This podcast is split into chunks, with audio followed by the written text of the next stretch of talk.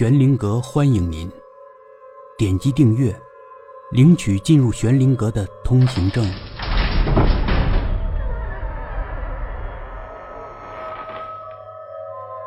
皮皮与狐仙第十集。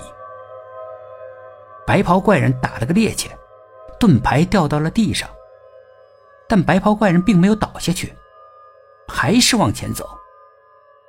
皮皮能看出来。青袍怪人还是挺紧张的。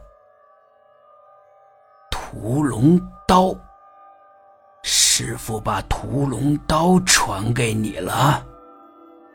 白袍怪人说着，慢慢的向前走。呃，是啊。青袍怪人说，他全身戒备，怕师兄突然发起攻势。即使是受了致命伤，青袍怪人还是忌惮他这个师兄的。聪明，哼！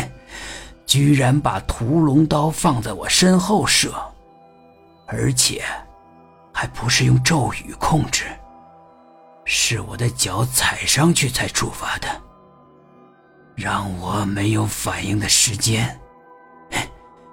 真聪明啊！白袍怪人说。青袍怪人陪着笑。白袍怪人又往前走了一步。就再也撑不住了，咕咚一声摔倒在地上。白袍怪人苦笑着：“果然是屠龙刀啊！我身上的鳞甲根本保护不了。师傅真偏心，把这么好的东西都给了你。”青袍怪人笑了，他的表情也轻松多了。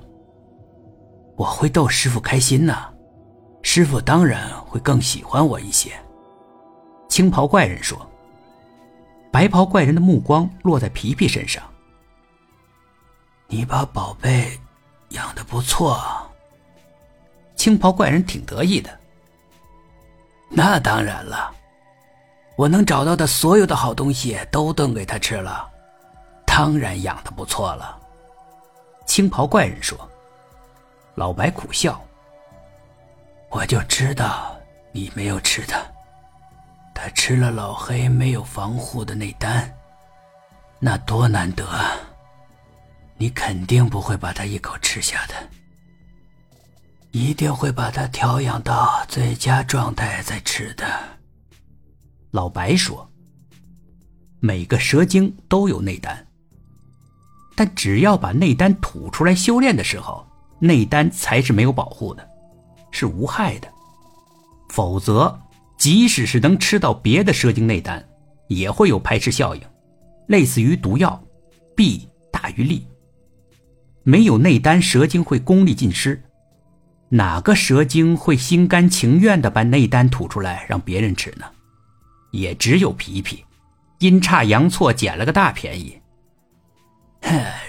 是的，是得把它调养到最佳的状态，再挑个好时辰吃掉它，才对得起这个千载难逢的好机会呀。青袍怪人说。老白有些落寞。你棋高一招，赢了。青袍怪人更得意了。我虽然功力没你高。但我擅长用脑子。嘿嘿嘿青袍怪人说：“老白叹气，盯着皮皮，一个劲儿的叹气。突然，他咦了一声：‘怎么了？’啊，没什么。”青袍怪人不相信，追问他，他却不愿意再说一个字。但他躺在地上，一直盯着皮皮的一侧耳朵看。青袍怪人站的方位。看不到皮皮那一侧的耳朵，他知道老白一定是看出皮皮有什么不正常的地方，却不肯说。他一定要搞清楚是怎么回事。他往这边走，他只顾关心皮皮，没在乎白袍怪人。白袍怪人离死不远了，他根本没放在心上。他走到一块石板前的时候，没注意到。白袍怪人的嘴唇嘟囔了一下。本集故事播讲完毕，更多精彩的故事，欢迎到天空之城的主页收听。